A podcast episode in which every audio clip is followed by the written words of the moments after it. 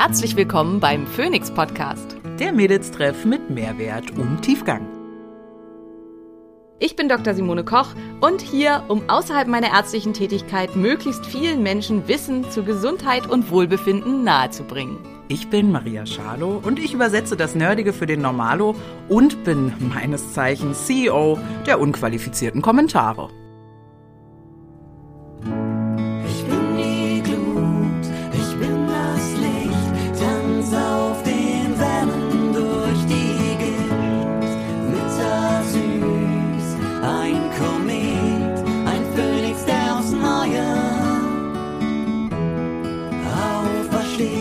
Dieser Podcast dient der reinen Wissensvermittlung.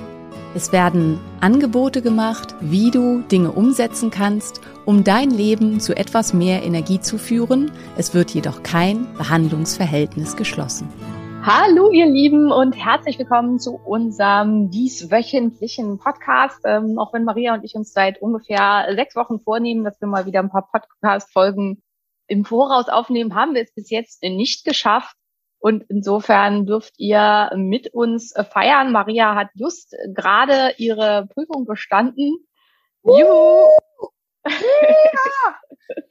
Trotz aller Prokrastination und äh, Lernangst und äh, was da sonst noch alles so hinterlag, ähm, hervorragend. Ich habe nichts anderes erwartet.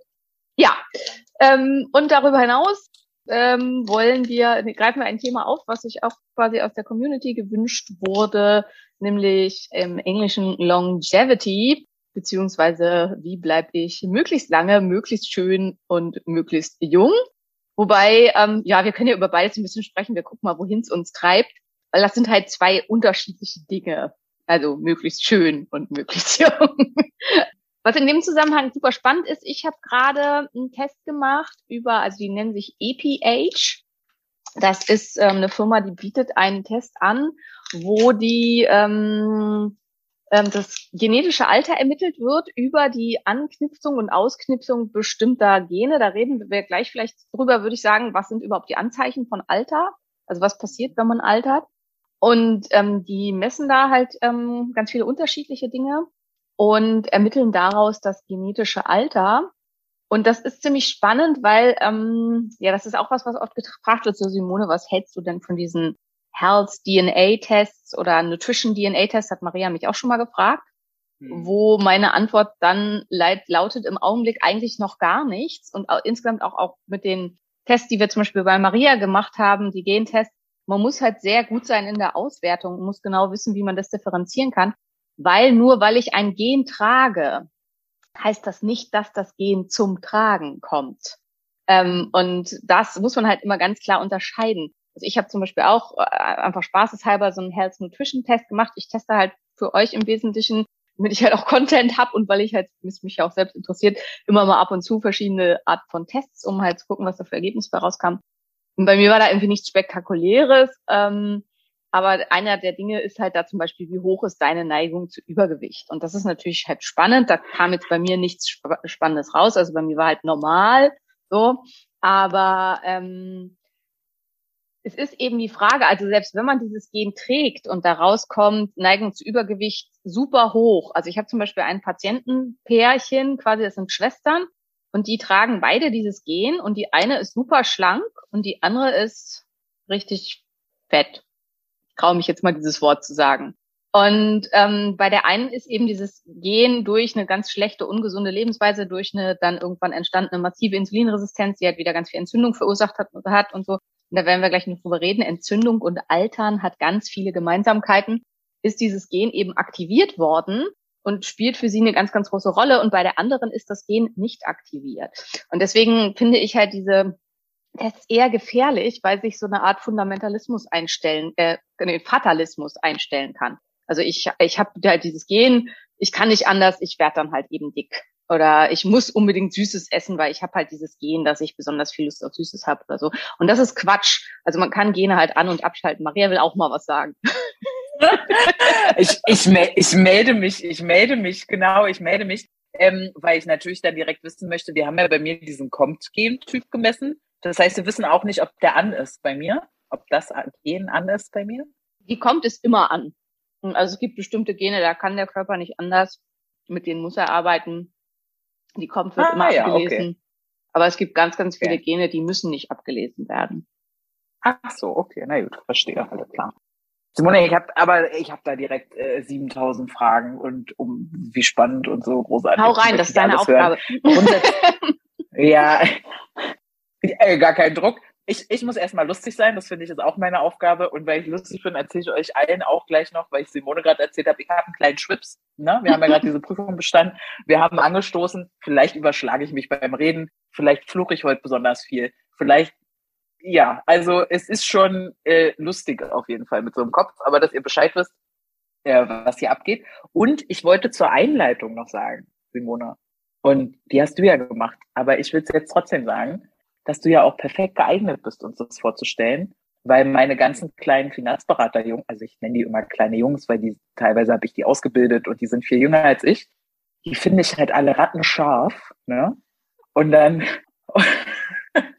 und wenn ich wenn ich dann andeute, dass du zwei Kinder hast und die gehen in die Schule und so, dann ist immer ganz kurz äh, Verwirrung angesagt mit der Frage, wie alt ist denn Simona? Und dann sage ich, ja, wie guter Wein.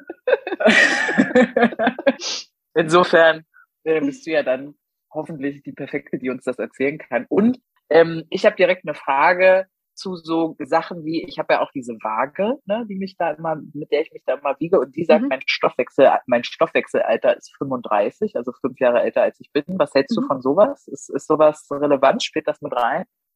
Nein, weil das Einzige, was woraus die das ermittelt, ist dein Gewicht. Also, mh, das Einzige, was die halt, ist dein Gewicht und dein Körperfettanteil. Der Körperfettanteil ist halt nach wie vor zu hoch, äh, wenn auch nicht mehr so viel. Und du weißt auch, das hat sich ja krass verbessert. Irgendwie, wie Ja. hoch war es vorher? Wie, äh, 56. Stoff- Ja, irgendwie so. Also, mh, und das ist halt das, was die mit einrechnet. Mh, aber es gehört natürlich viel, viel, viel mehr dazu. Und wenn man das eben wirklich genau wissen will, dann muss man eben so einen genetischen Test machen, wo die mit Methylierung ähm, der einzelnen Gene gemessen wird. Und ähm, ich kann es ja auch mal verraten, also mein ähm, genetisches Alter, was da rausgekommen ist, war 30. Habe ich mich natürlich gefreut. Ähm, Ja. und spannend wäre, den jetzt nochmal zu machen, nachdem ich Covid hatte, weil ich habe gelesen und ähm, auch, also ich hatte ein Gespräch mit dem, sagt man da jetzt mal CEO oder also mit dem Gründer dieser Firma, das halt auch ein Arzt ist. Und der hat mir das halt eben auch alles erklärt und vorgestellt und die wissenschaftlichen Basics dahinter gezeigt und so weiter. Und der macht halt selbst irgendwie ständig diesen Test. Ich meine, er muss halt auch nichts für bezahlen. Ne? Und ähm, hat das halt bei sich vor Impfung, nach Impfung, vor Covid, nach Covid und so immer gemessen. Ja, und es war halt schon spannend, da zu sehen, dass also jeweils nach den Impfungen sein biologisches Alter ähm, um fünf Jahre nach oben gegangen ist und sich dann so nach zwei, drei Monaten wieder erholt hat und nach der Covid-Infektion bei ihm sein biologisches Alter um, ich glaube, zwölf Jahre nach oben geschossen ist. Also schon recht beträchtlich. Ja, ja, Und ähm, da wäre, fände ich das halt jetzt interessant. Der Test kostet aber 200 Euro und das ist mir ehrlich gesagt zu teuer, den jetzt nur aus Gag nochmal wieder zu machen. Ich fand einmal schon eine Investition. Also ich finde das super spannend. Ich denke, ich werde das jetzt auch einmal im Jahr oder so machen, um einfach mal zu gucken, wo stehe ich und wie entwickelt sich das und so. Aber um das halt vier, fünf Mal im Jahr zu machen, finde ich es zu teuer. 200 Euro hast du gerade gesagt, nicht 2000. Nein, nein, 200. Euro. 200. Ja, aber dann können, also das würde ich auf jeden Fall auch gerne mal machen. Und die äh, erste Frage, die mir so direkt in den Kopf schießt, ist, wenn mein, also wenn dein Alter 30 ist, also dann sind wir erstmal äh, gleich alt, zumindest ich biologisch und du äh, genetisch, was auch vieles erklärt, äh, auf jeden Fall. Ähm, aber bedeutet das dann auch, dass du dann automatisch auch älter wirst? Also kann man die Linie ziehen zwischen, du wirst tendenziell Ja, 20 Jahre älter werden? Ja. Ja. Ah ja, okay, geil. Mhm. Okay, darum geht's ja dann wahrscheinlich auch. Genau, und da, darum geht's, dass man quasi schon präventiv, ähm, also das ist, ich finde den eigentlich ziemlich cool als Idee, also deswegen ähm, habe ich da halt auch äh, das Gespräch gehabt und so, weil ich das mir gerne vorstellen lassen würde, weil ich mag ja Sachen, die man messen kann und ich finde es auch für den, also wenn, wir werden euch gleich noch ganz viel darüber erzählen, was so die Sachen sind, aber es ist halt alles nicht gut greifbar. Also wenn ich euch jetzt was erzähle über Zombiezellen und Telomerverkürzungen und DNA-Schäden und Methylierung und so weiter, das ist schwer greifbar.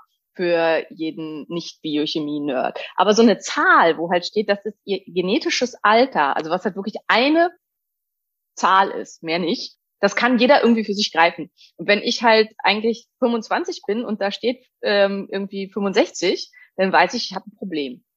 Und ähm, das, das finde ich halt ziemlich cool an dem Test, dass das halt nicht so kompliziert ist und man halt auch keine Horden von Ärzten braucht, um das auszuwerten, sondern dass sich jeder Ja, ziemlich gut ja. selber überlegen kann, ist das jetzt gut Ja. oder ist das vielleicht nicht so gut. Ja, ja, ja. Jetzt kennen wir aber ja auch alle unsere äh, Zuhörer. Also du kennst ja deine Follower, Zuhörer sowieso noch. Ich lerne sie gerade kennen. Seit einigen Monaten schwappt ja so eine so eine Sympathiewelle, ja. Die denken sich so, ah, Simone, so schön, so schlau. Ich hätte gern irgendwie noch Charlo, hallo in meinem Feed. Und dann abonnieren die mich irgendwie auch, ja, und schreiben mir dann ganz schlaue Sachen. Und ich denke mir immer so, Leute, ich bin nicht Simone, ne? Aber ich glaube schon, dass es die meisten auch interessieren wird, dass du vielleicht zumindest mal kurz sagst, so das sind so die Zellen, die sind da wichtig, die machen das mit denen, die machen es mit denen nicht. Ich finde ja so einen sexuellen Hang dabei auch immer gut, sich das besser vorstellen zu können. vielleicht. Wobei wir da gleich ganz traurig sagen müssen, Zellen machen es halt quasi überhaupt nicht miteinander. die Ja, aber die, die teilen sich. ja, die betreiben ja teilen sich doch. Mitose, genau. Die teilen sich halt einfach und da ist halt niemand anders daran beteiligt. Ja, Wie ja, langweilig. hier geht's doch. Ah, hier geht's doch nur ums Bild. Simone, hier geht's Ja, ja. doch nur ums Ja, ja. Bild. Und du kannst Also, das, ich weiß das. genau. Ähm, Für Alterungsprozesse heranziehen kann man, ähm, also gibt es verschiedene Faktoren dafür, dass wir altern und dass ähm, was passiert. Und das sind zum einen also Zombie-Zellenausbildung. Ähm, soll ich jetzt jeweils immer schon gleich was dazu sagen zu dem Punkt? Oder? Ja, Okay. ja. Dann sage ich erstmal was zu. Zombiezellen und dann kannst du halt vielleicht da nachfangen. Also Ja. ähm, Zombiezellen, ich sage das immer, das sind wie so Chefs äh, von großen Firmen oder gerne früher auch Chefärzte in Kliniken, die sich partout nicht zur Ruhe begeben wollen. Und die einfach Mhm. nicht checken, wenn ihre Zeit gekommen ist. Und die dann wie so ein Mhm. fauler Mhm. Apfel im Korb liegen und Mhm. alle anderen Äpfel infizieren. Oder wenn man Mhm. das Bild nehmen will, wenn man bei dem Zombie bleiben will, ne, das klassische, ähm, äh, fast alle kennen wahrscheinlich irgendeinen Zombie-Film, irgendeine Apokalypse-Serie oder irgendwas.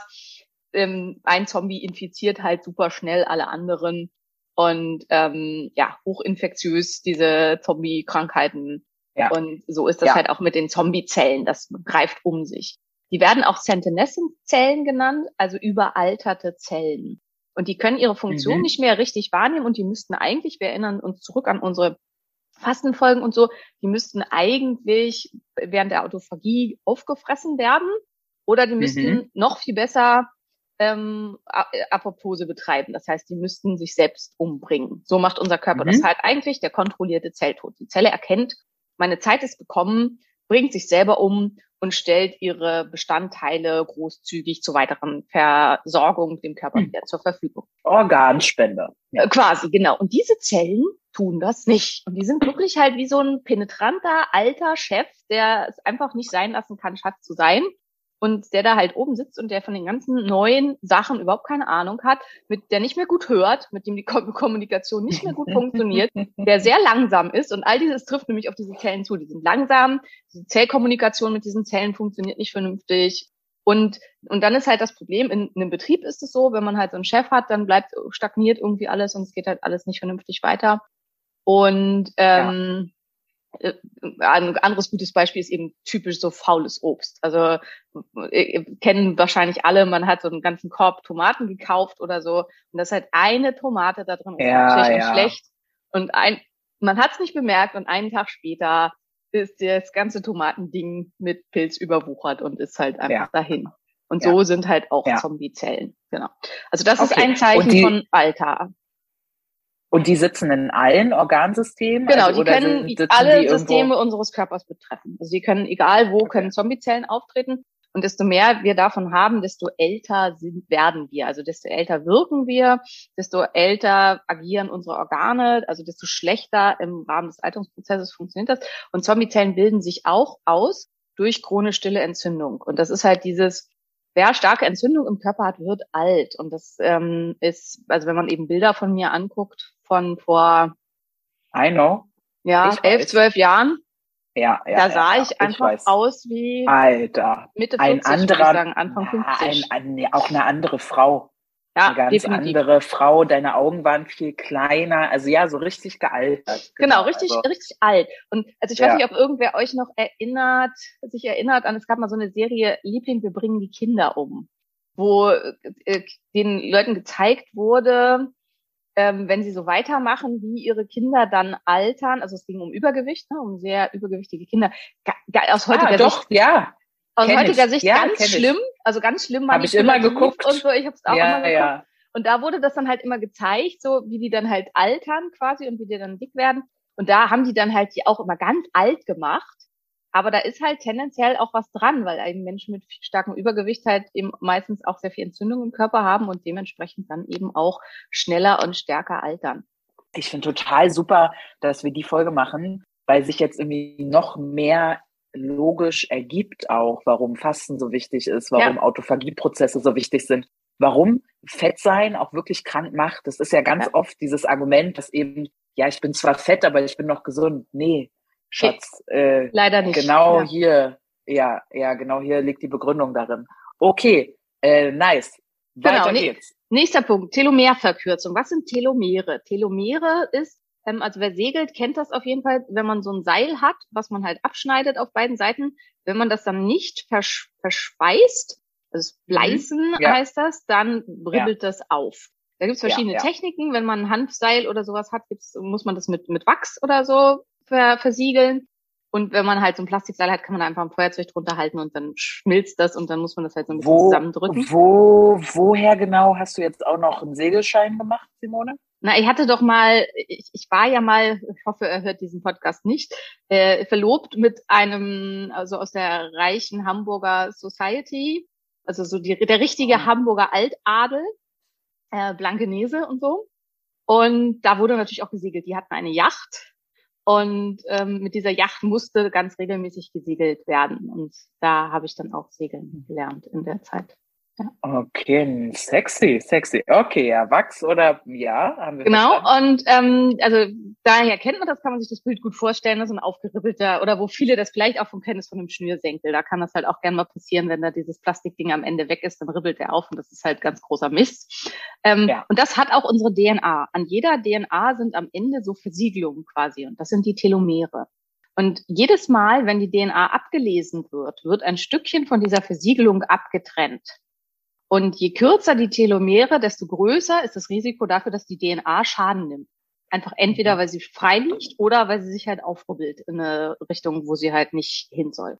Und deswegen wird die Telomerlänge auch mit ja, dem biologischen Alter in Zusammenhang gebracht. Auch dafür gibt es Tests, dass man halt guckt, wie lang ist die Telomerlänge noch, wobei man schon festgestellt hat bei den ganz äh, alt werdenden Völkern, dass das nicht unbedingt äh, stimmt. Also dass man auch mit recht kurzen Telomeren, wenn alles andere super ist, noch sehr alt werden kann. Und das ist halt mit all diesen, das sind halt alles Einzelpunkte, die sich dann miteinander summieren. Mhm. So, halt Mhm.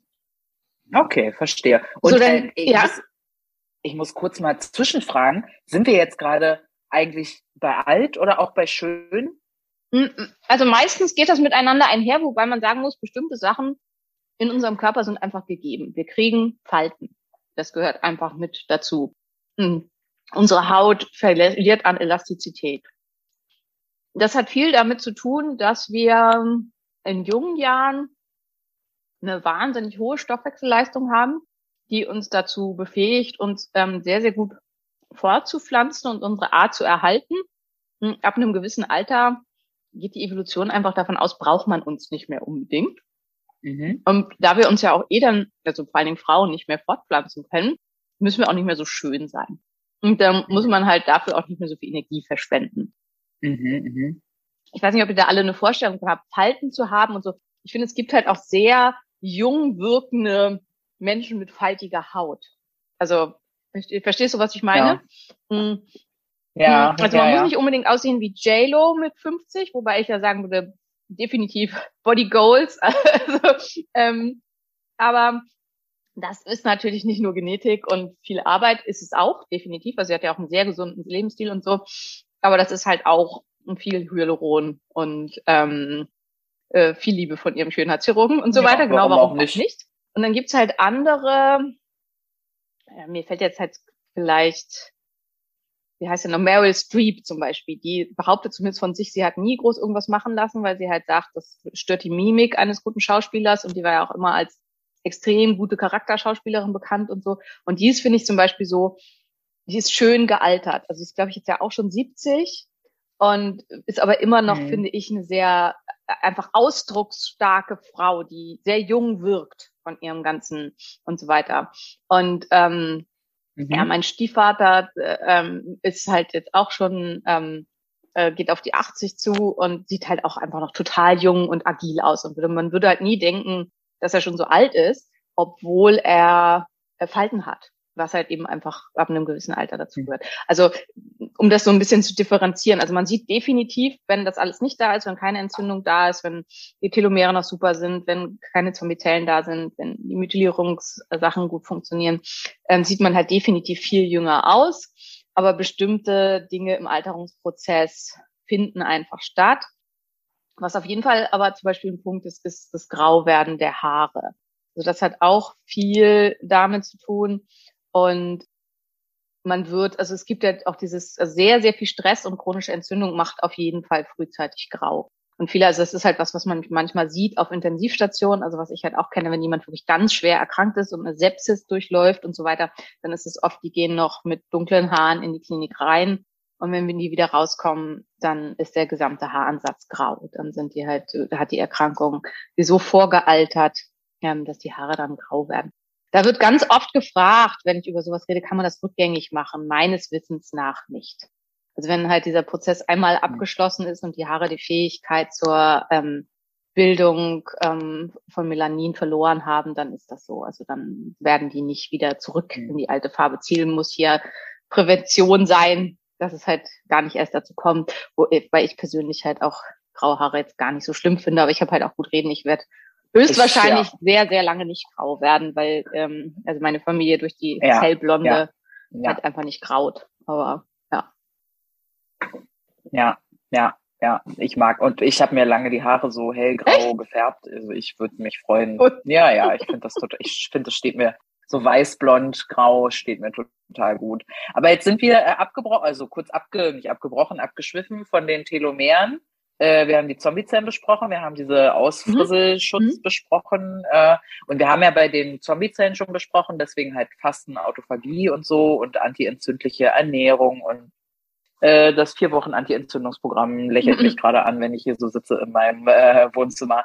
Was können wir denn gegen diese aufräufenden Telomere tun, dass unsere DNA dass die DNA nicht übermäßig viel bleiben. abgelesen wird, also dass dass es nicht zu mhm, okay. Überstoffwechselaktivierung kommt. Und das ist halt auch dieses, also ein immer leicht unterkalorische Ernährung zum Beispiel führt dazu, dass man definitiv deutlich älter wird. Die Frage ist halt, ob man dann auch glücklicher älter wird, äh, weil es ja ein ständiger Zustand mhm. so von ein bisschen Hunger ist und so. Aber ähm, also das hat man halt an verschiedenen Tieren, auch in sehr intensiven Studien ertestet. Und also dieses leichte Kalorienrestriktion zum Beispiel führt halt dazu, dass der Stoffwechsel etwas verlangsamt läuft und dass man dadurch äh, einfach, dass es dadurch nicht zu so einem Hochfahren kommt. Und das ist halt auch mal mit diesem ganzen Stoffwechselkram.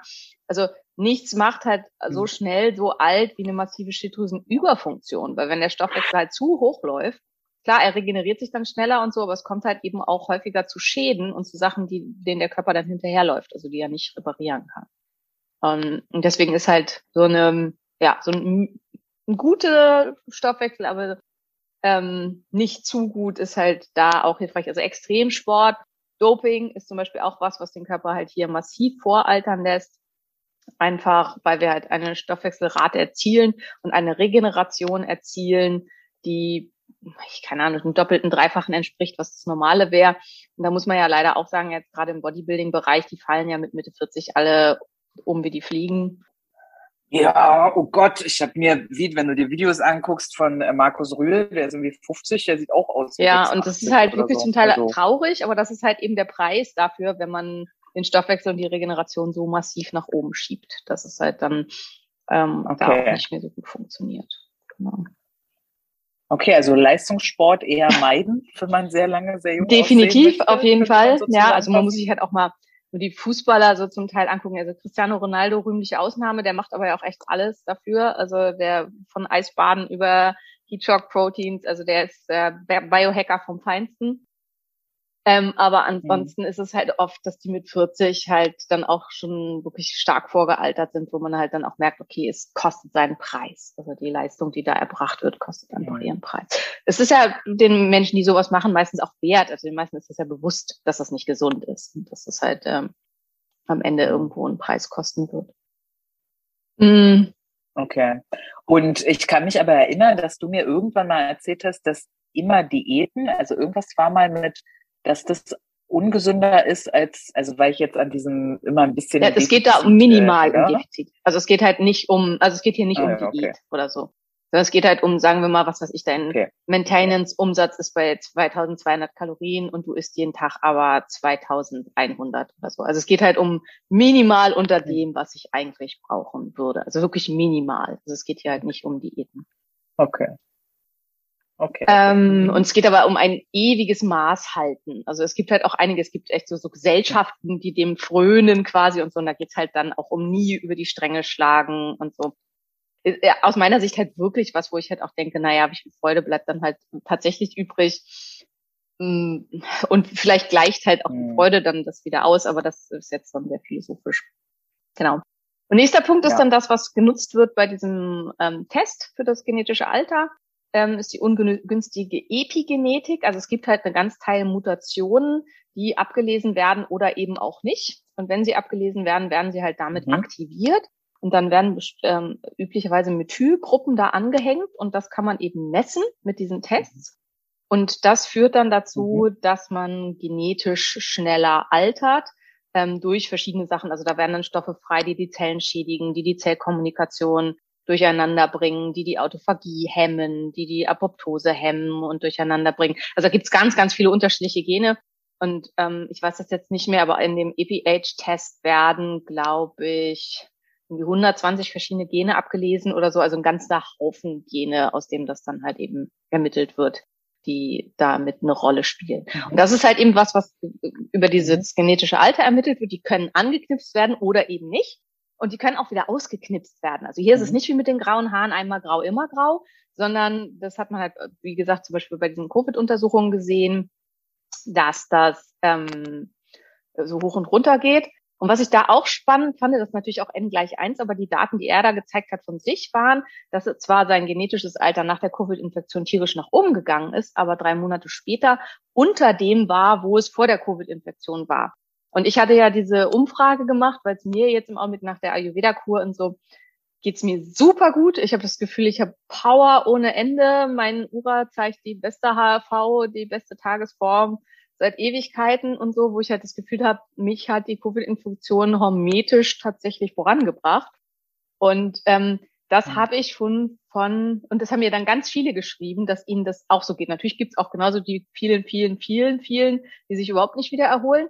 Aber das ist halt dann aus meiner Sicht auch keine vollständig genesene Geschichte, sondern da ist halt irgendwas nachgeblieben. Aber dass die, die halt eben vollständig genesen sind, oft das Gefühl haben hinterher, es geht ihnen nochmal deutlich besser und ähm, sie wurden dadurch relativ stark gepusht. Und das würde halt passen zu diesen Ergebnissen, die der Forscher da an sich selber hatte, aber da gibt es noch nichts ähm, Wissenschaftliches zu.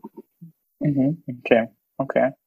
Und ähm, also ich, äh, ich wäre jetzt schon direkt bei den Punkten, was können wir denn dagegen tun? Aber gibt es jetzt gerade noch was, wo du sagen würdest, das ist erstmal das, was da relevant ähm, ist? Na, was können wir gegen tun? Können wir eigentlich, wenn du willst, also können wir halt auch schon gegen, drüber sprechen, was kann man dagegen tun, um diese Mutationen wieder auszuknipsen? Halt alles, was antientzündlich ist, wo wir in anderen Folgen schon ganz viel drüber geredet haben, ganz viel Antioxidantien, ganz viel. Die sind vorrangig, äh, die sind vorrangig in roten genau, Beeren zum Beispiel. Also, Pflanzen, ja. also viel, viel aus Pflanzen, wobei es ja auch Vitamin C ist ein starkes Antioxidant. Also es gibt halt auch bestimmte Vitamine und so. Äh, Melatonin ist eins der stärksten Antioxidantien, die unser Körper produzieren kann. Ähm, ja. Mhm. Wusste ich gar nicht. Ich habe so Hagebuttenpulver zu Hause, weil du irgendwann mal gesagt hast, äh, Hagebutte hat den höchsten Vitamin C ja, ja. irgendwie Gehalt und da habe ich mir so Bio Bio Hagebuttenpulver. Ja, habe ich auch. Ähm, ja. Finde ich es auch mhm. echt toll. Also es ist halt ein tolles einheimisches Superfood, was halt auch nicht teuer ist und was man da mhm. gut für nutzen kann.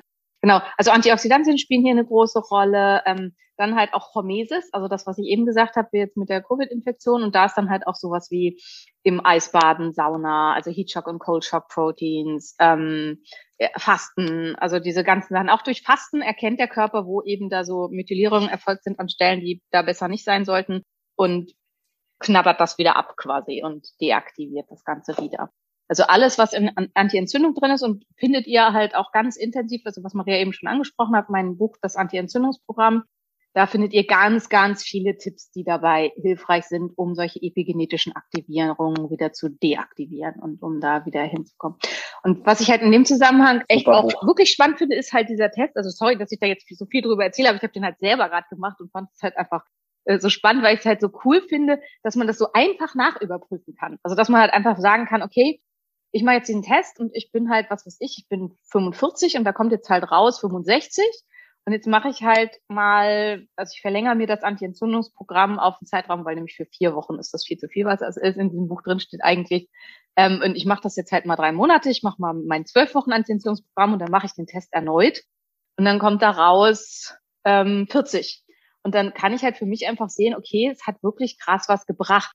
Und aus meiner Erfahrung brauchen Menschen das, dass sie halt was schwarz auf weiß haben, Hm. was ihnen einfach auch eine Motivation gibt, mit äh, so Dingen weiterzutun. Manche Menschen brauchen das nicht, finde ich total faszinierend und toll, wenn man so eine super hohe intrinsische Motivation für solche Sachen hat.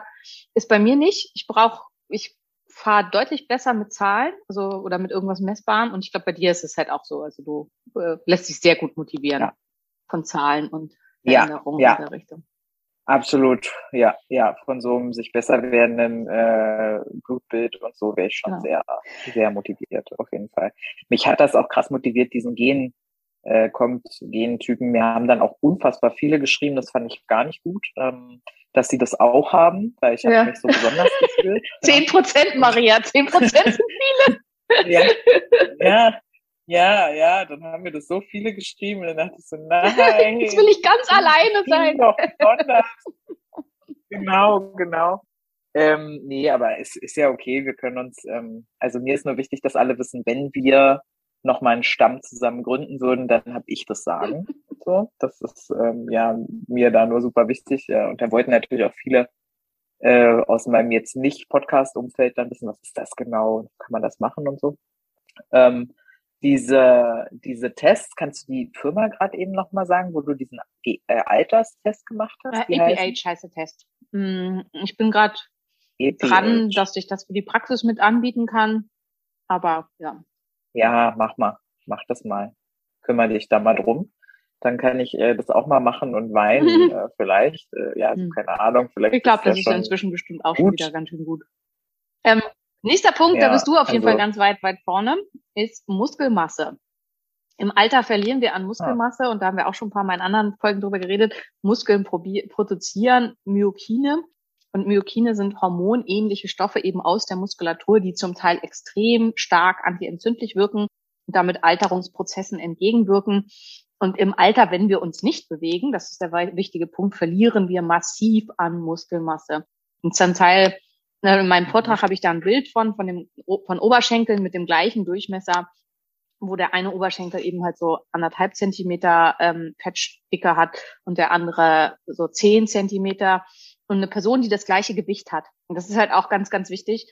Ähm, nur weil jemand schlank ist, muss das nicht heißen, dass er kein Fett hat und muss es auch nicht heißen, dass er gesund ist. Also es ist halt dieses typische Skinny Fat. Ne? Das gibt's halt auch Menschen, die einen viel zu hohen Körperfettanteil haben, obwohl sie ein gesundes Gewicht haben und nach außen halt auch erstmal. Ja, da, da, da reden wir halt echt äh, fast zu selten drüber. Ne? Wir reden bei, bei fetten Menschen oft eben über mehrgewichtige Menschen. Aber ich meine mit fette Menschen tatsächlich auch die Skinny Fat. Ja. Ne? Also es geht um, es geht um das Fett, es geht nicht ums Gesamtgewicht. Deswegen finde ich halt auch mehrgewichtig in dem Zusammenhang so Ja. falsch, weil es geht ums Fett ganz konkret. Und damit meinen wir dann, bei mehrgewichtig meinst du ja dann halt die mehrgewichtigen, aber du kannst halt ja auch fett und schlank sein. Und, äh, und die, die Ja, sind ja eigentlich auch geht's halt gemeint. um den Körperfettanteil. Das war jetzt auch wieder bei der Ayurveda-Kur, die zweite Ja. Ärztin, die ich da hatte. Man wurde da halt auch gewogen. Und da habe ich mich auf die Waage gestellt und dann hat sie gesagt, hm, haben Sie schon gefrühstückt? Also ich glaube, unsere Waage ist kaputt. Also ich hätte sie auf so zehn Kilo leichter geschätzt. Und das ist halt auch oft das, wenn ich so meine Patienten sehe, da habe ich so einen, den direkten Vergleich, wenn ich Leute sehe, die genauso groß sind wie ich und genauso schwer, wo ich halt oft denke, okay, das ist vom Körperaufbau völlig ein Riesenunterschied. Und das ist halt eben einfach Muskeln sind schwer. Ja. Und Ja. und deswegen Ja. spielt das da und das habe ich gesagt, deswegen das ist dein Thema. Ne? Also ich war ja immer wieder, ich bin, wie kann man 245 Kilo in der Beinpresse pressen? Ähm, äh, das müssen einfach so viele Muskeln sein in deinen Oberschenkeln. Das ist der Wahnsinn. Ich habe, ich, ich habe ganz, ganz gute, einen ganz guten Muskeltonus. Wobei, ich, wenn ich bei Julian auf dem Tisch liege, dann freut er sich immer, wie weich mein Fett geworden ist. Und dann denke ich immer kurz so, hallo, hallo, das, das wollen wir nicht hören. Und dann sagt er doch, das, Das ist ja auch gut, Maria, ist dann das nicht ist gut. entzündet, genau. Ja. Ja, aber trotzdem, so, ich will doch hören, wie stahlhart mein, ja, aber ne, ich will nur sagen, ja, es ist äh, nicht hart, aber es sind viele Muskeln. Der Muskel Definitiv, darunter ja. ist ja auch hart. Aber ich habe halt vorgestern mein Beinpressengewicht auf All-Time High gesteigert, nämlich auf 100 Kilo. Und ich habe so gekämpft. Ich habe so gekämpft. Was? Dann ist das, ich kann nicht, ich weiß gar nicht, da ist vielleicht eine Sehr andere gut, das kann sein. Beinpresse oder so. Das ist eine, eine Steilpresse. Na, der Winkel du ist von ja- Also Ja. ich auch noch komplett mit gegen Ja. die Schwerkraft presst. Das. Genau, und das ist ja auch immer ein Ja. großer Unterschied, wie die so. Naja, auf jeden Fall musste ich da an dich denken und habe gedacht, der Wahnsinn. Also einer der Gründe, warum Krafttraining tatsächlich auch eine große, große, große, große Rolle dafür spielt, ähm, wie alt wir werden. Und dazu gibt es wirklich gute Studien, dass ähm, regelmäßiges Krafttraining die Lebenswahrscheinlichkeit, äh, Lebenswahrscheinlichkeit, Lebensdauerwahrscheinlichkeit deutlich erhöht. Ähm, also ich weiß jetzt die genauen Zahlen Mhm. nicht mehr. Ich habe gerade gelesen, Exercised von Daniel Lieberman. Ähm, Gibt es, glaube ich, noch nicht auf Deutsch, aber auf jeden Fall sehr empfehlenswertes Buch, wenn man was über Sport und so haben will. Vor allen Dingen für die Sportmuffel, weil es geht nämlich nicht um krass viel Sport, was er da halt auseinanderdröselt, sondern nur darüber, darum, dass man halt überhaupt was macht und das vor allen Dingen, dass man halt so ein bisschen Kraftsport macht. Ähm, also alles, was halt wieder Mhm. in Extrem geht, ist halt wieder eher ungesund. Ne? Ähm, Ich wollte gerade sagen, weil, also ich glaube, ich glaube, dass so ein paar CrossFit, äh, ich krieg zumindest das Feedback von unserem, meinem, unser, wie auch immer, ehemaliges CrossFit-Netzwerk, dass sie auch, äh, hallo Leute, hier reinhören.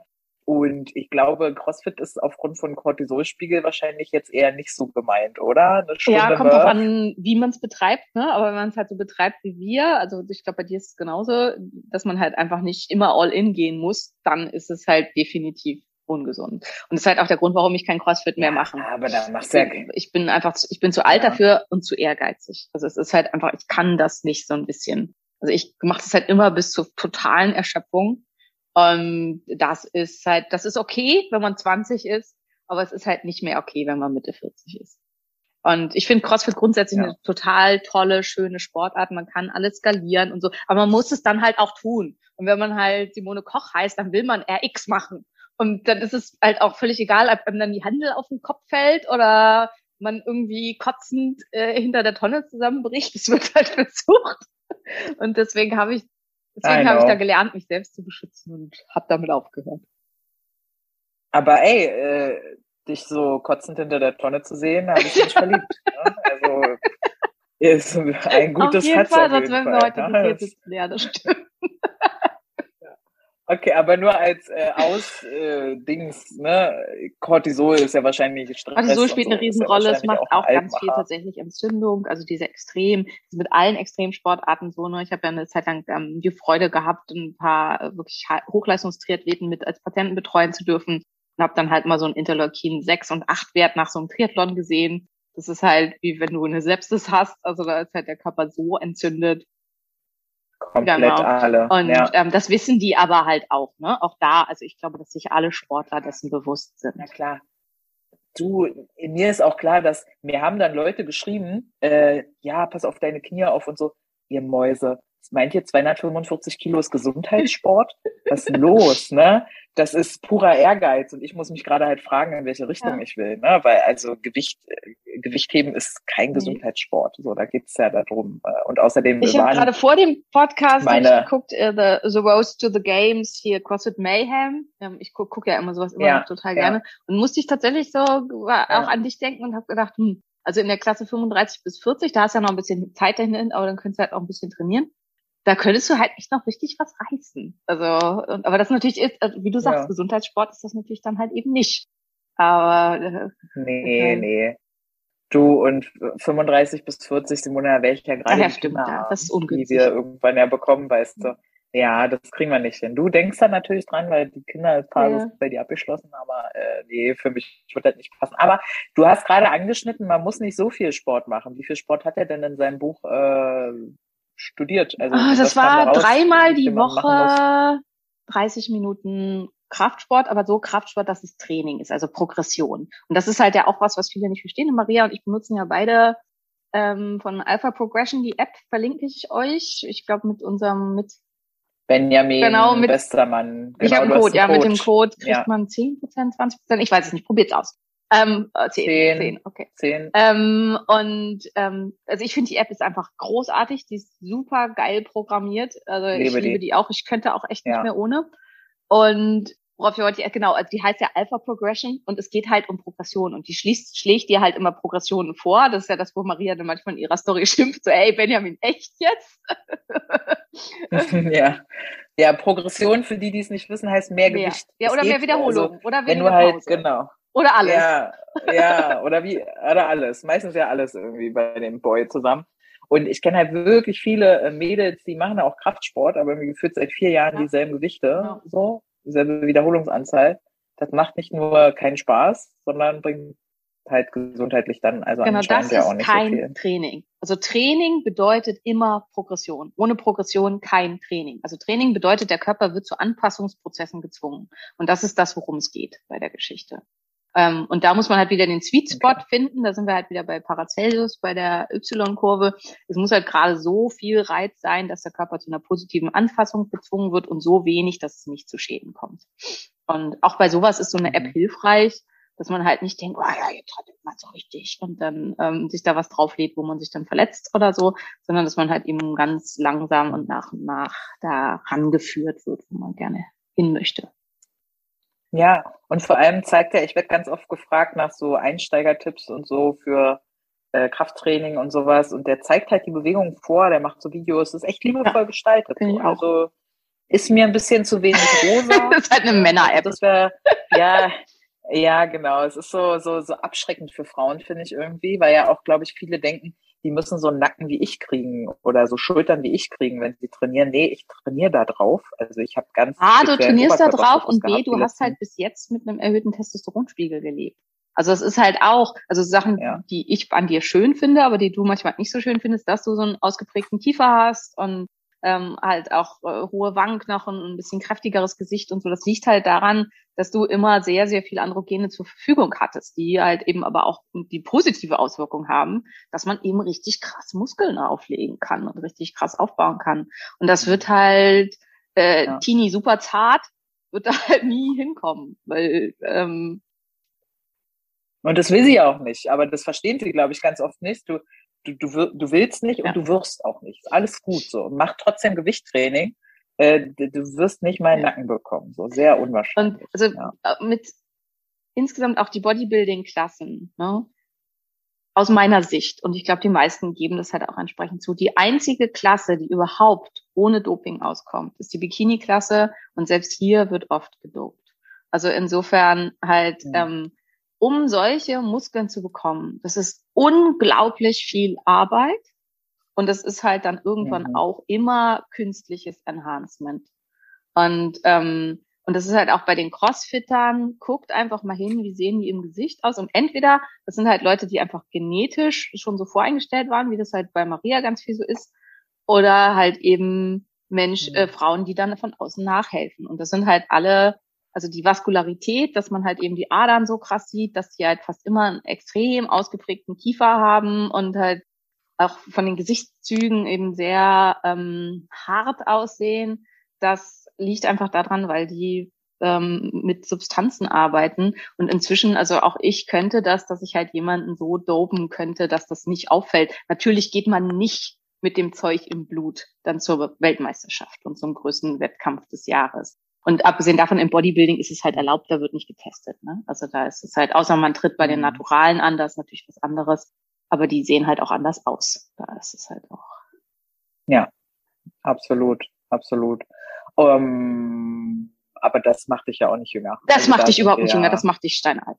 Also das ist halt, außer Genau, also egal außer wie. äh, Wachstumshormone, also äh, Wachstumshormone richtig eingesetzt. Und das ist halt auch immer, also wenn wir jetzt über Hormone sprechen und über Doping oder über Hormone, Hormone können schon dich jung halten, massiv. Also ähm, wenn sie auf ein physiologisches Maß eingestellt werden. Und das muss man halt auch immer ganz stark unterscheiden. Ähm, also es gibt zum Beispiel halt auch einige Bodybuilder, also zum Beispiel Benjamin, von dem halt auch die App ist, der redet da auch ganz offen drüber. Nach einem Wettkampf hatte der halt einen massiven ähm, Testosteronmangel, weil so Wettkampfdiäten halt bei Männern den Testospiegel völlig in den Keller hauen und hat dann halt auch eine Zeit lang Testosteron Ja. substituiert, aber auf ein normales Maß, also von minus fünf auf null quasi. Und im Gegensatz zu Ja. den Bodybuildern, die dopen, die dann halt von null auf 20 gehen. Und das ist halt immer das, was man sehen muss. Und wenn man zum Beispiel eine gute bioidentische Hormonersatztherapie, so dieses typische, ne, hier Florida, Anti-Aging-Kram, mit ähm, Wachstumshormonen und Test, ein bisschen Testosteron, ein bisschen Östrogene und so weiter, das hält jung und das hält auch den ganzen Körper jung, aber eben auf im physiologischen Maße. Und das braucht halt auch jemanden, der mit, damit richtig gut umgehen kann. Also wir machen in der Praxis ja auch ganz viel bioidentische Hormonersatztherapien. Aber deswegen überprüfe ich halt äh, vor allen Dingen in der Anfangszeit, bis die super eingestellt sind, ganz regelmäßig. Und auch wenn die gut eingestellt sind, dann halt alle halbe Jahr, weil ich halt eine physiologische Einstellung möchte. Und nicht eine, also physiologisch heißt so, wie der Körper das selber auch machen würde. Und nicht eine Einstellung, die halt völlig ab ist von allem, was irgendwie ähm, normal wäre. Ja, genau. Mhm. Okay, das heißt, du könntest mich auf die Bühne dopen. Ja, aber das ist jetzt ja nicht mehr bei Physiologen. Ja, ich wollte es ja nur. Du bist schon wie ja Felix, nur- der hört auch immer nur Sachen. Ja, das ist, äh, das ist eine Krankheit bei uns. klar, ähm, könnt- Menschen, die, ich glaube, Felix und ich sind uns auch sehr ich? ähnlich. Will ich aber nicht. Ja, ja, ja, ich weiß, ich weiß. Ist ja auch gut so. Ich will's ja auch eigentlich gar nicht. Und dann doch wieder, und dann sehe ich äh, Lisa, ich weiß immer gar nicht, Lisa, Lisa Lin, Lin, ja. Lin, Ja, Lisa, heißt ich weiß nicht, wie der, Lisa Lin, genau. Ja, wer der Also- Rufname ist, meine ich. Aber ähm, dann sehe ich ihre äh, Stories und denke mir so, ah, schon, ich stehe ja da sehr drauf, wenn da die Muskeln. Ja, aber das ist halt Bikini-Klasse, ne? Das ist halt das auch, wo man gut hinkommen kann, ohne irgendwas. Also, Ja, ich habe da mit ihr schon ein bisschen geschrieben. Sie coacht wohl nicht äh, auf die Bühne.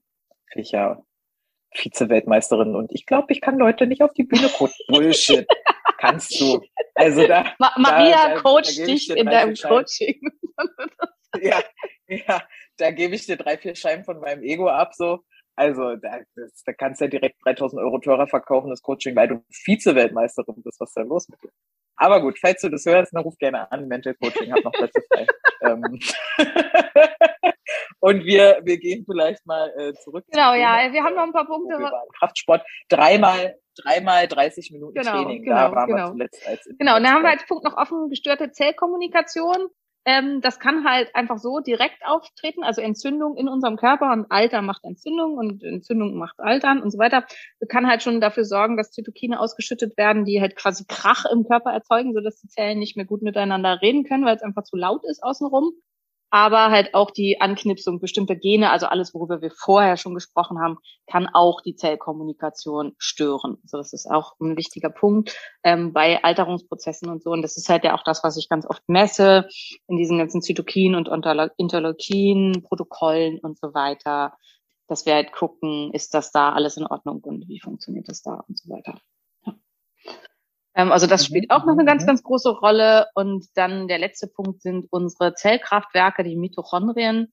Ähm, wer äh, zufällig, also wer meine Stories guckt bei Instagram, und da gesehen hat, also was ich da gelesen habe, mit irgendwelche Delta A ist gleich und so weiter. Also ich lese gerade ein Buch über, ein biochemisches Buch über Mitochondrien, ein ganz, ganz aktuelles.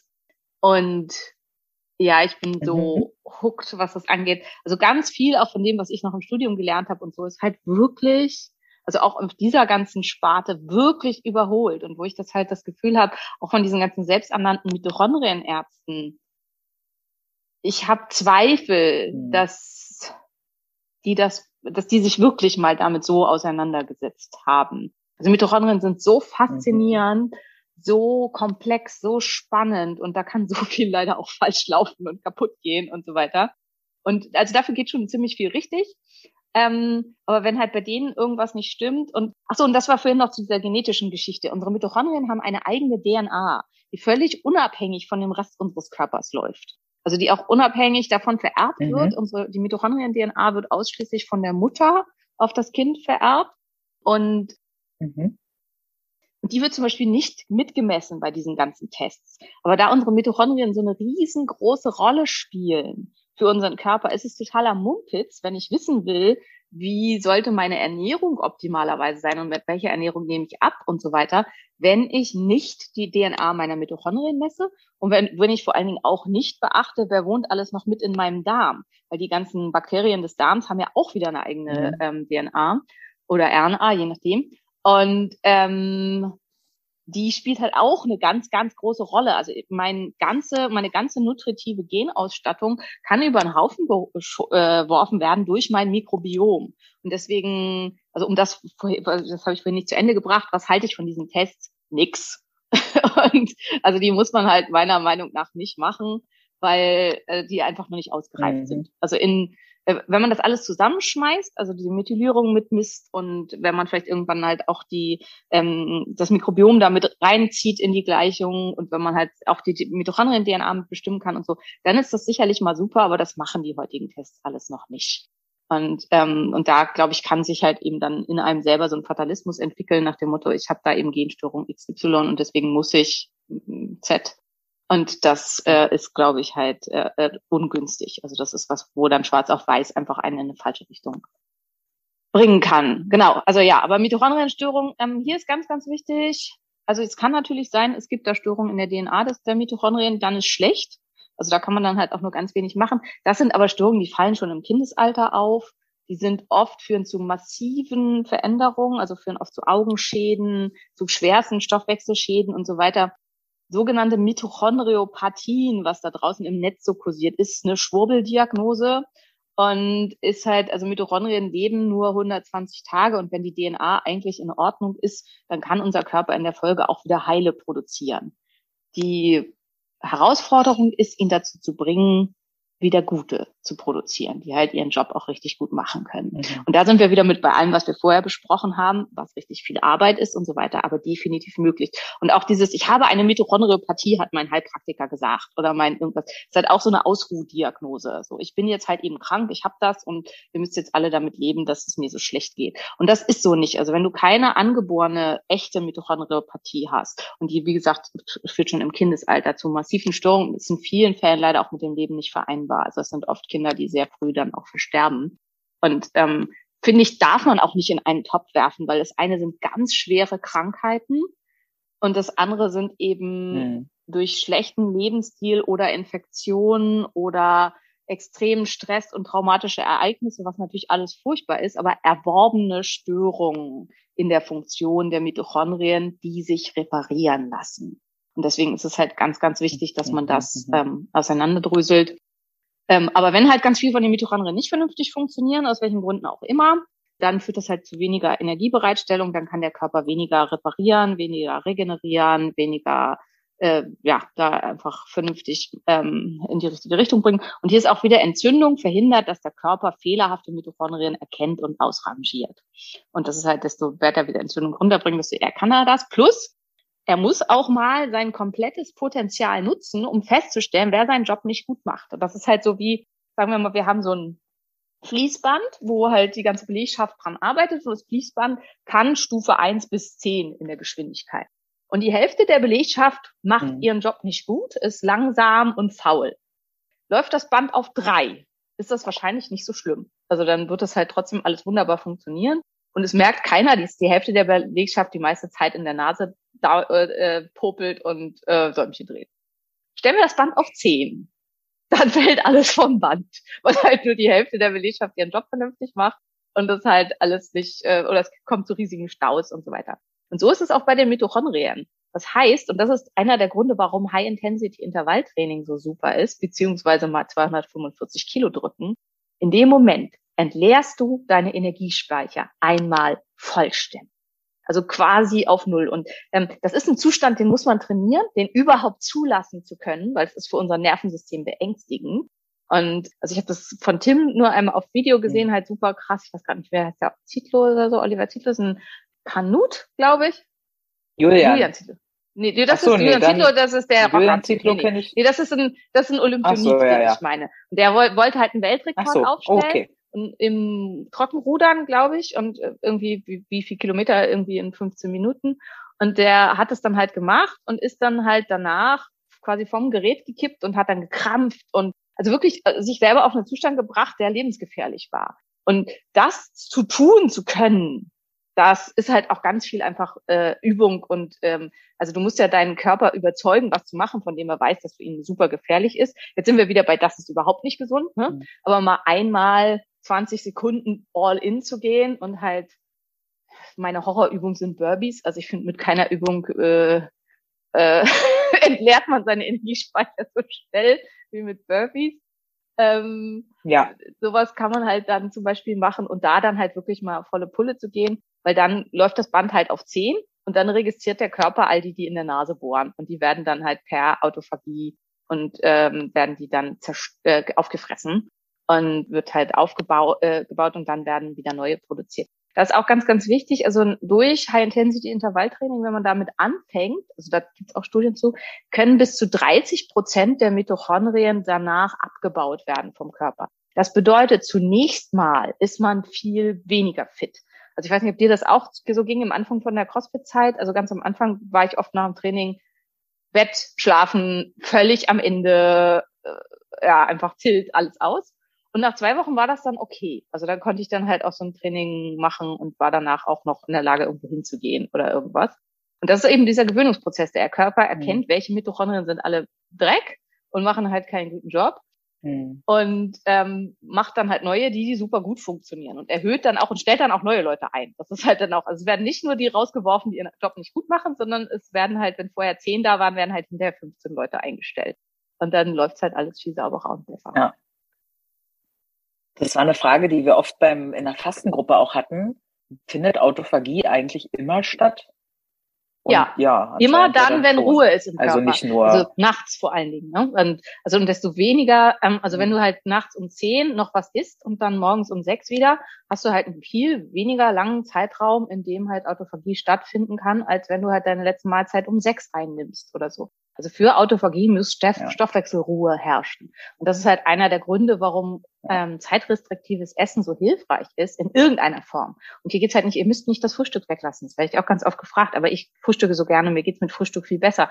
Studien sagen, Frühstück ist wichtig und gut. Ähm, aus Sicht der Wissenschaft ist im intermittierenden Fasten ist wesentlich sinnvoller, die, also Dinner Canceling, was halt auch in den langlebigen Völkern schon ganz lange gemacht wird, ist viel sinnvoller als Frühstück weglassen.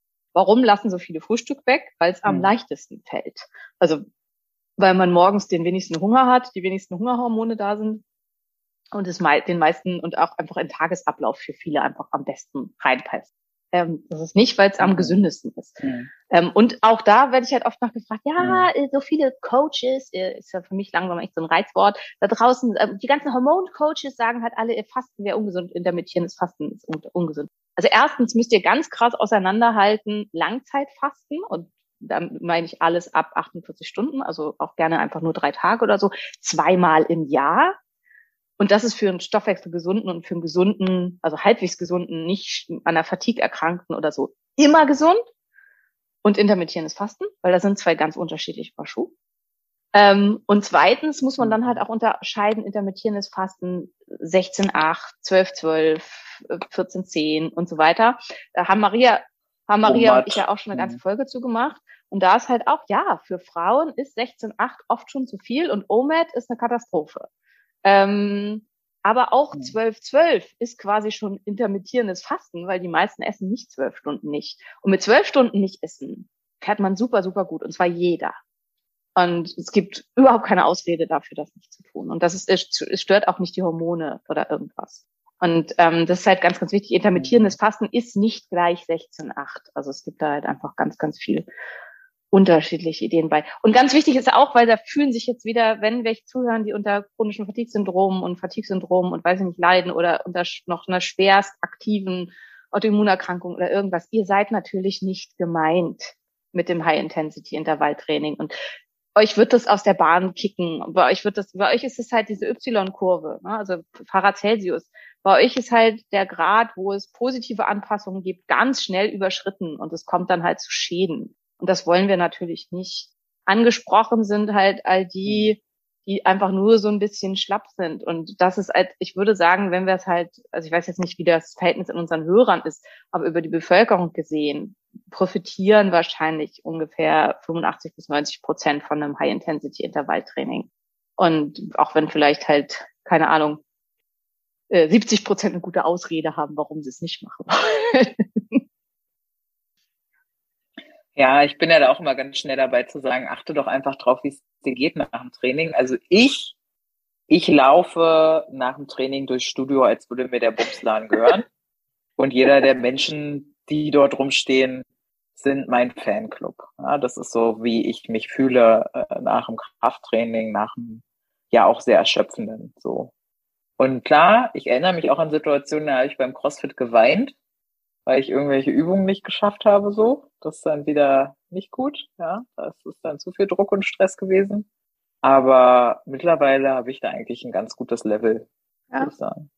Ja. Also ich für, also ähm, ich sage immer so als Maßstab, aber es ist natürlich, dann ist das Kind halt schon einmal im Boden gefallen. Also es gibt halt bei Leuten, die wirklich unter Fatigue-Syndrom leiden und so, gibt es die sogenannte Postbelastungsfatigue. Das heißt, wenn du länger als ich sag mal, über eine Nacht schlafen erschöpft bist nach einem Training oder irgendwas, dann ist es nicht gut für dich. Unmittelbar nach einem Training völlig fertig und erschöpft zu sein, heißt, du bist all in gegangen und hast halt alles rausgenommen. Sollte man nicht ständig machen, ist so ähnlich wie mit dem Fasten. Also ein bis zweimal die Woche, mhm. sowas reicht völlig. Ähm, jeden Tag sollte man das nicht machen. Ist halt auch was, was CrossFit schlecht macht, ne, weil man das halt üblicherweise dann jeden Tag macht, dass man so ein Workout raushaut. Ähm, mhm.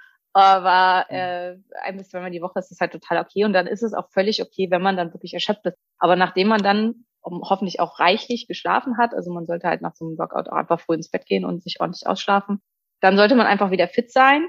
Und wie wir beide schon gesagt haben, langfristig ist es eben auch so, dass man sich auch an sowas gewöhnt und dann eben auch ähm, das nicht mehr hat, dass man so völlig müde und erschöpft ist. Wann immer diese Erschöpfung länger anhält, also bis in den nächsten Tag hinein anhält und so vielleicht sogar mehrere Tage, ist es definitiv nicht das Richtige. Und dann muss man halt gucken, wo ist das Problem? Mhm. Weil dann ist die Entzündung wahrscheinlich im Körper so stark, dass der Körper eben nicht in der Lage ist zur Autophagie und nicht in der Lage ist, ähm, diese äh, Umstellungsprozesse zu erzeugen. Und hier ist halt eben, also das, was wir eben alles gesagt haben, man muss das halt alles immer mit einem Unzeichen sehen. Und wenn ich halt ähm, hm. so ganz viel Entzündung habe, dann funktioniert das ja alles nicht. Und wenn ich dann halt nur versuche, neue Mitochondrien zu bilden, das funktioniert natürlich nicht, weil der Körper halt gar nicht erkennen kann, welche Mitochondrien sind defekt und diese halt dann und auch gar nicht die ähm, Ressourcen hat, um neue einzustellen, sozusagen, neue zu, nachzubauen und leistungsfähigere und so weiter. Das heißt, man muss mhm. viel früher in der Kette anfangen, bei der Entzündung und bei der Ursache von den ganzen Problemen, um eben rauszukriegen, äh, äh, um das zu verbessern und äh, genau, man muss rauskriegen, wo die Ursachen liegen und wo das Ganze beginnt.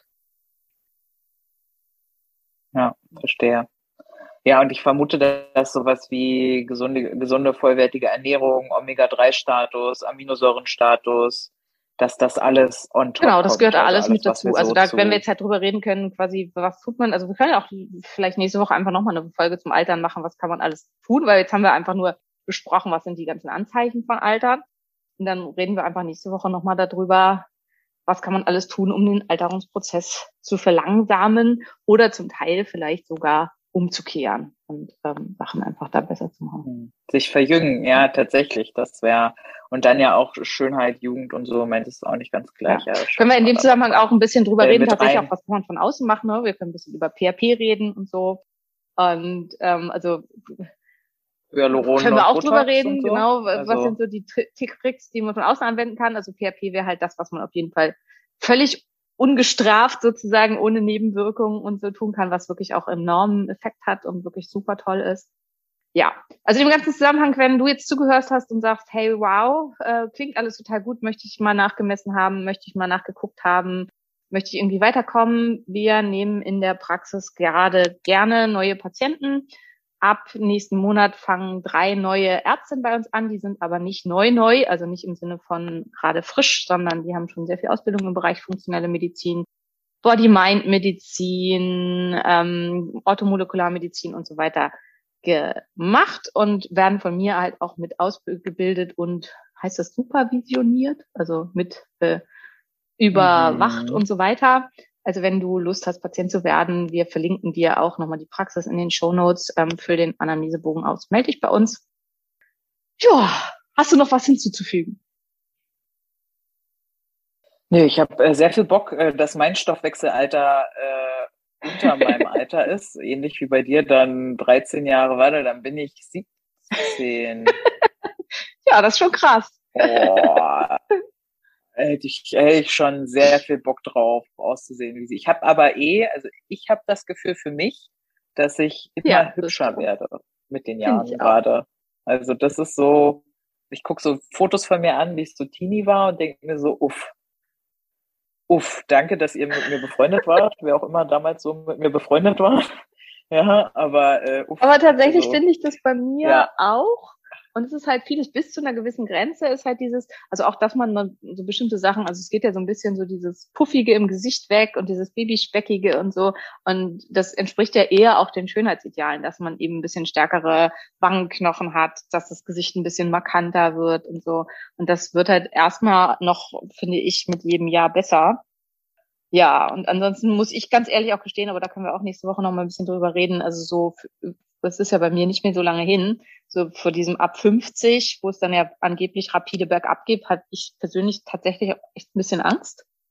Aber ja, ich hoffe halt einfach, wenn es dann soweit ist, dass ich mich einfach auch darauf einlassen kann und dass es dann halt auch okay ist. Und wie gesagt, also ich finde halt so, wenn ich halt so gucke, finde ich halt auch ganz viele Frauen, die eben in diesem Alter sind, die ich wirklich trotzdem einfach wunderschön finde und wo ich halt finde, dass es halt überhaupt keinen Einfluss Voll. haben muss. Und Voll.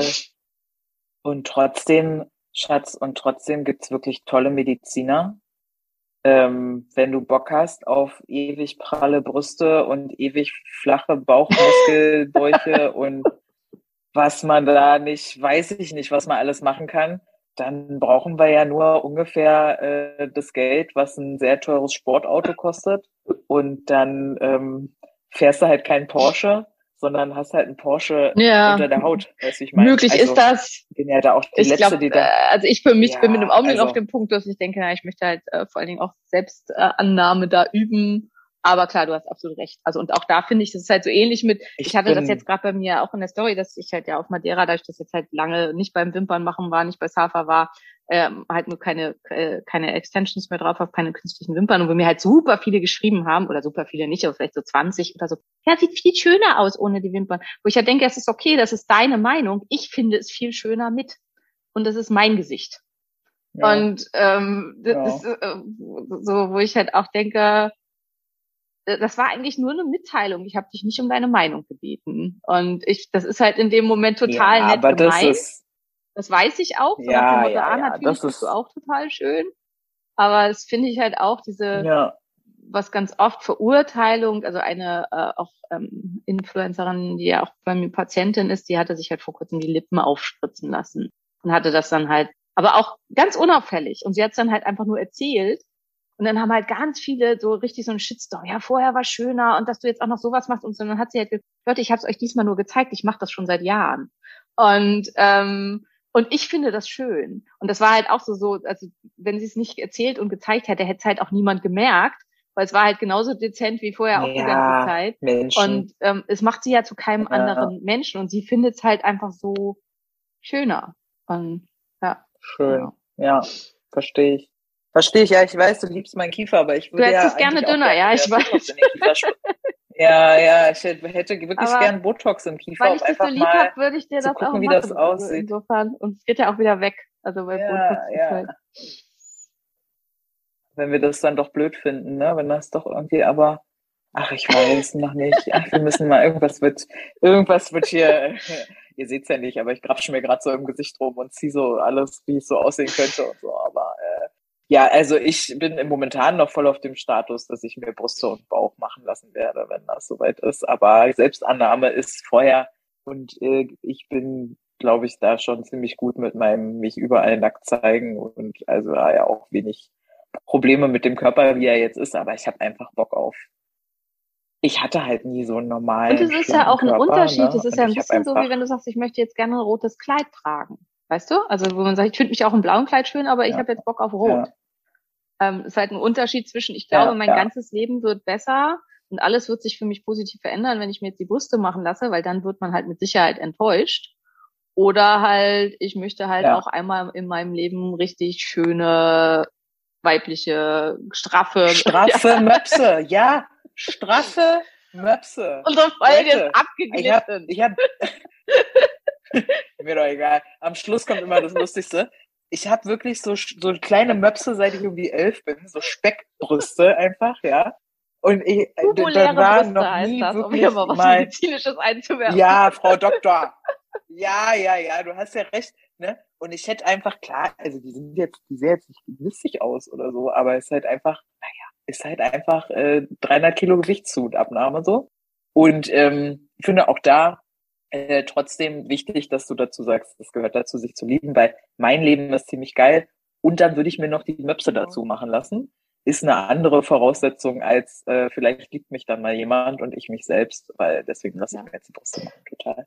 Nee, schönes Abschlusswort. Ich muss noch eine Sache klarstellen. Ihr seid ganz zuckersüß. Mir werden Liebesbriefe geschrieben bei Instagram, weil ich doch immer sage, ich hätte gern Liebesbriefe.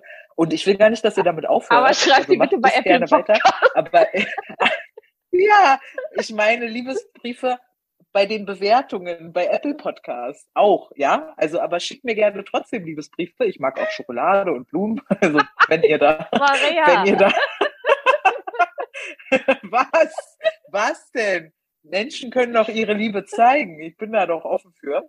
Äh, nee, aber ich meine, Liebesbriefe bei Apple Podcast, äh, ja, in die Bewertung reinzuschreiben, gebt uns die Sterne gerne. Wir haben irgendwie über 800 Bewertungen schon auf. Dr. Anne Fleck hat übrigens äh, 1000 Bewertungen, Simone, und wir sind nur äh, 130 Bewertungen davon weg. Ähm, die mögen wir natürlich trotzdem. Wir haben nichts gegen Dr. Anne Fleck, aber man sucht sich ja, ne? Aber man was ich ja entscheidender finde, als Leute, wir die man angefangen dann- haben, hatten wir eine Bewertung und Dr. Anne Fleck 660. Also insofern haben wir krass aufgeholt. Ah ja. Ja, aber ich meine, du bist ja auch großartig. Ich würde dir immer zu, ich höre dir immer zu, ich höre unseren Podcast auch. Äh, und schön, dass ich da sein Korrigiere, darf. wir sind großartig.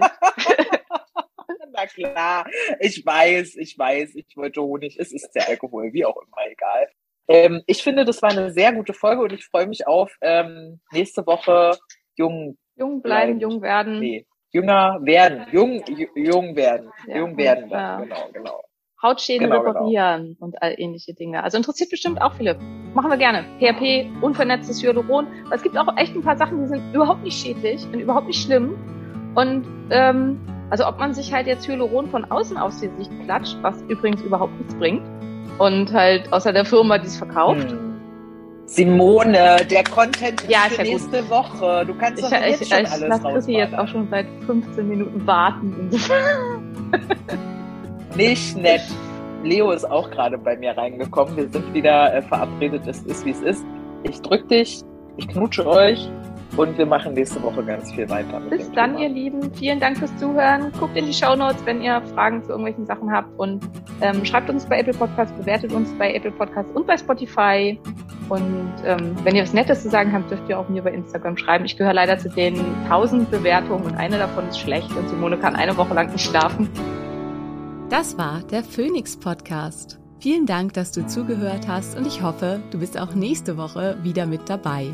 Mehr über mich und meine Arbeit findest du im Internet auf meinen diversen Homepages. Hey, wenn du bis hier aber gehört hast, ne? Und du hast mindestens einmal geschmunzelt, ich weiß das. Wir sind lustig. Und du hast das Sternchen noch nicht gedrückt. Dann mach das bitte noch und denk an den Liebesbrief. Küsschen!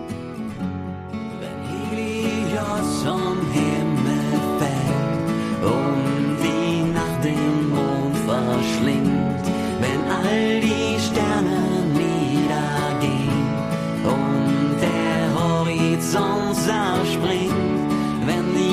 Seiten schwinden und das Meer zu Salz erstarrt.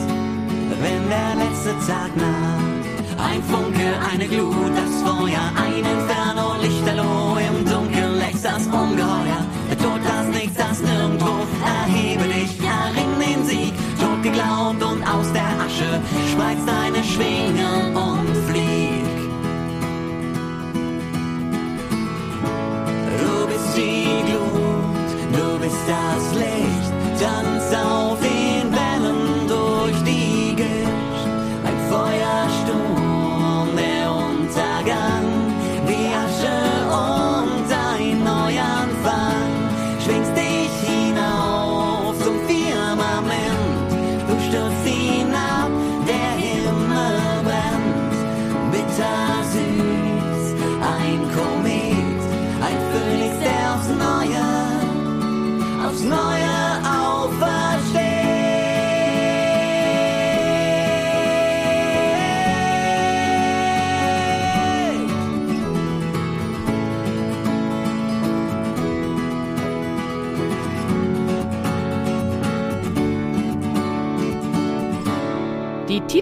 bzw. Abspannmusik hat dir gefallen? Dies sind Beauty and the Bard. Guck doch mal auf ihrer Homepage vorbei.